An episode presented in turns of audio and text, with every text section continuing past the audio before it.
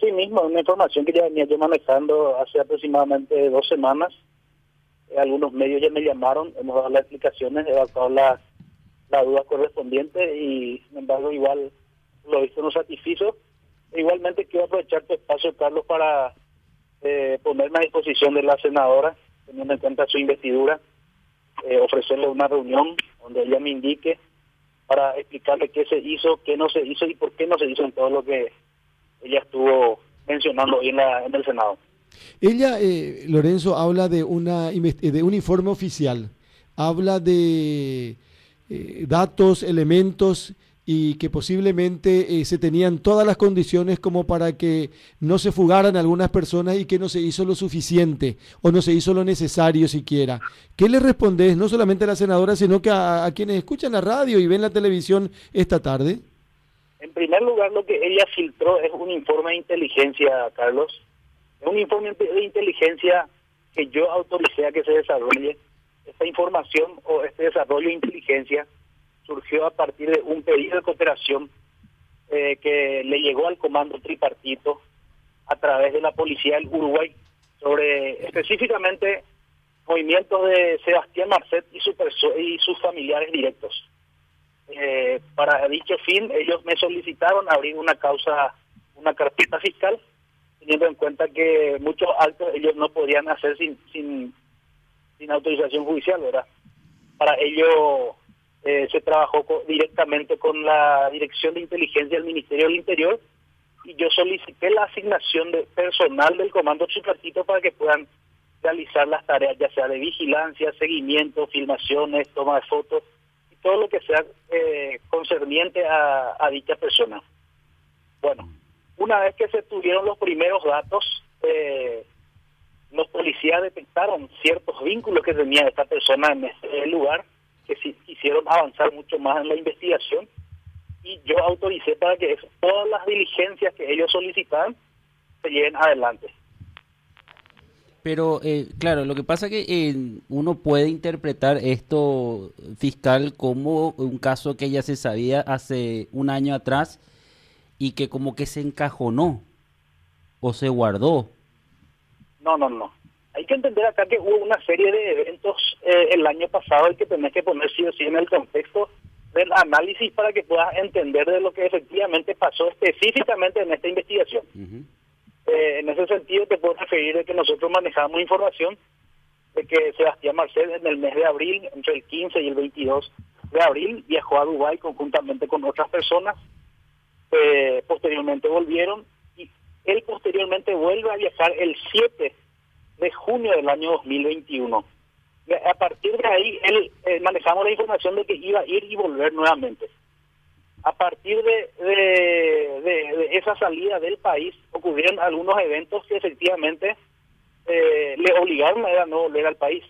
Como por ejemplo, en fecha 28 de julio, mal no recuerdo, 27-28 de julio, se produjo la incautación de 3.400 kilos de cocaína eh, eh, en azúcar en Fernando de la Mora.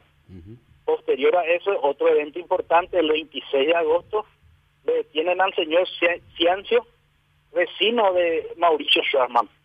Nosotros hasta ese momento veníamos desarrollando tareas de inteligencia, no teníamos todavía capacidad de operativizar. El señor Sebastián Marcel no tenía orden de captura, ni, ni local, ni pedido de captura internacional. Eso hay que entender y dejar bien claro con la ocurrencia de la de la muerte de Mauricio Schwarman, nosotros nos enteramos de que había otra investigación que se habría iniciado ya en noviembre del año 2019, que finalmente resultó ser el operativo a ultranza. Ahí a nosotros la gente de la unidad antisecuestro nos informa, eh, anti mejor dicho, nos informa de que tienen una investigación más avanzada y yo le comunico a los encargados de la investigación de esa situación. Fiscal, eh, ¿los elementos que ustedes tenían en ese trabajo de inteligencia no eran suficientes como para imputar a Marcetti y a Santoro, por ejemplo? De ninguna manera todavía, Carlos, porque como te dije, era un desarrollo de inteligencia. Eh, nosotros tenemos que encontrar conductas penalmente relevantes. Lo que obra en el, en el, en el informe de inteligencia que ella filtró eran reuniones que se hacían en una confitería seguimiento que se hizo al señor Marcet hasta eh, su lugar de entrenamiento en Capiatá, su lugar de residencia, todo completo. No había todavía un elemento concreto por el cual nosotros pudiéramos operativizar ese despliegue de inteligencia que se venía desarrollando. Y el caso, eh, decía, mencionó recién el caso de Schwarzman, eh, ¿todavía no se le ligaba eh, en una cuestión como esta? ¿A quién? A Schwarzman. Nosotros manejamos la información a partir justamente de esta de este de este de este despliegue de inteligencia que se estaba haciendo de que él formaba parte del grupo. Que él era parte de esa estructura. Es más los vehículos que él utilizaba figuran a nombre de la empresa Tapiacuay propiedad de Alberto Cova. Esa situación yo le puse al tanto a todos mis colegas cuando ocurre lo de lo de lo de Mauricio Schwaman y fue el motivo por el cual la fiscal general me incluyó en ese en ese equipo de trabajo conjuntamente con la doctora Alicia Saprisa hacíamos la parte operativa y de vocero nos actuaba el, el fiscal Marcelo Pérez. Ahora, eh, yo decía recién cuando exponía la senadora Masi que es difícil responder esto, fiscal, porque habla de un informe oficial, de todos los elementos que se tenían ya en ese momento, estamos hablando del año pasado. Un informe de inteligencia, Carlos, es un despliegue de inteligencia que se venía desarrollando.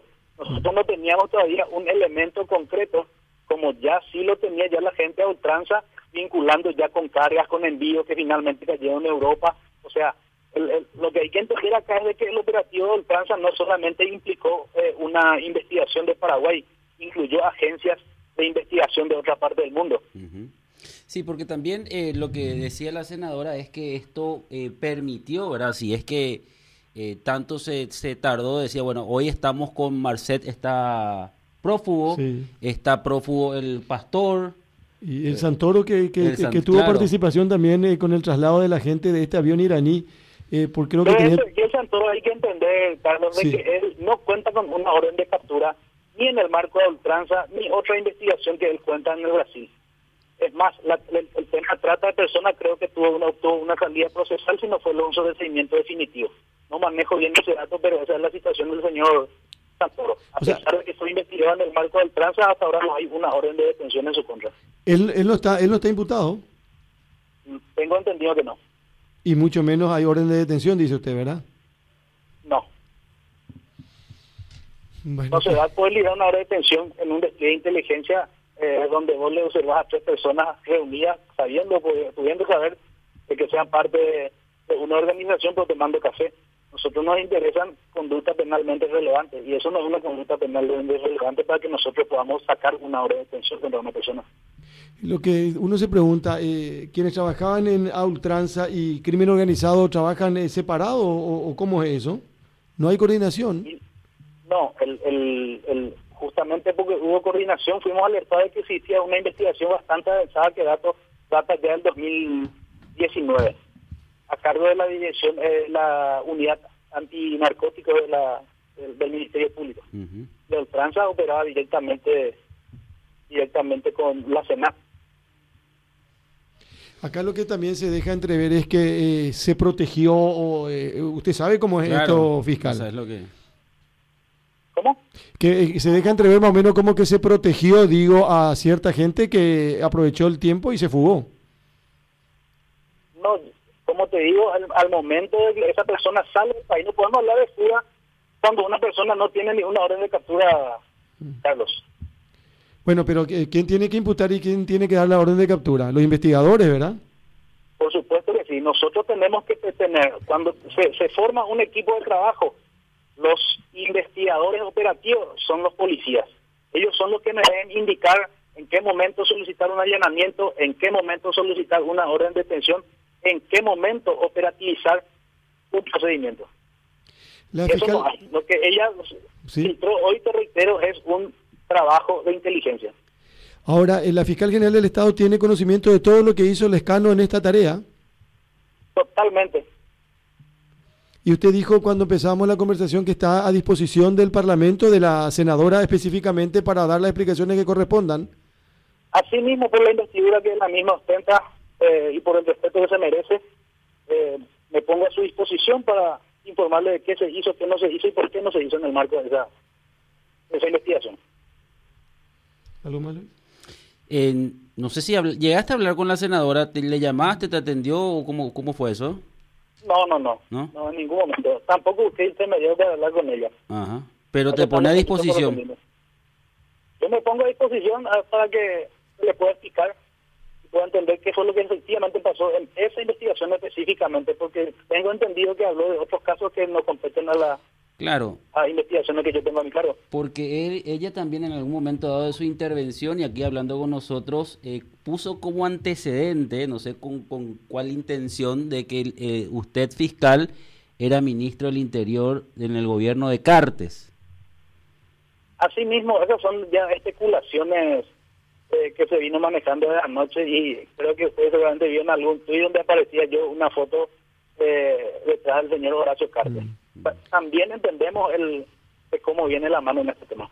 Ahora, eh, quiero insistir con esto. Eh, investigación que se inicia desde la Fiscalía conjuntamente con el Comando Tripartito y Dirección de Inteligencia del Ministerio del Interior, ¿verdad? Sí, señor ¿Y quién era el Ministerio del Interior en ese momento? Arnaldo Yucio. El Ministerio del Interior financió la estadía de los policías que vinieron a trabajar para ese caso. Pero... Entonces el Ministerio del Interior sabía todo lo que usted estaba haciendo.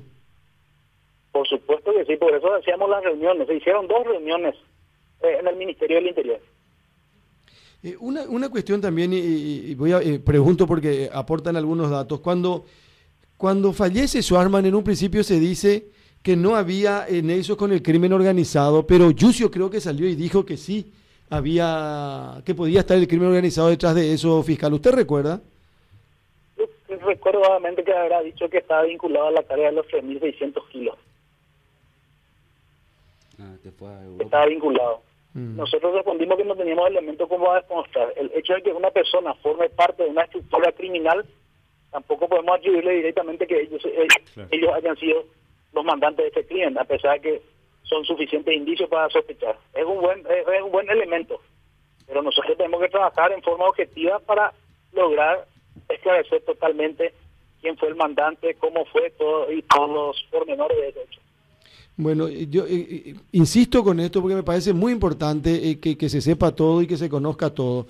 Lo que se hizo y lo que, lo que hoy se publicó y se puso o se, o se pone públicamente fiscal, tiene que ver con una investigación que la Fiscalía inicia conjuntamente con el Comando Tripartito y Dirección de Inteligencia del Ministerio del Interior, y usted dice que en ese momento el ministro del Interior era Arnaldo Yucio. Sí, señor, tal cual. Y te reitero, se hicieron dos reuniones. En la primera reunión par- participó Juan Jara y el, y el subcomisario eh, Pascual Cuellar, que eh, cuando eso ostentaba el cargo de subdirector y director. En la segunda reunión iba a participar inclusive con los primeros avances ya de los datos que se tenía el ministro Yushi, no sé por qué caso no participó. Participaron altos mandos policiales en esa reunión. Ahora, claro, el ministro tiene una función y el fiscal tiene otra función, doctor. Sí, totalmente. En en todo caso, el que debía actuar tendría que ser la fiscalía, pero usted dice que no reunían los elementos como para que así fuese. Te reitero, Carlos, nosotros cualquier vamos a emprender en el marco de una investigación dependemos de nuestros investigadores, de nuestro equipo de investigación.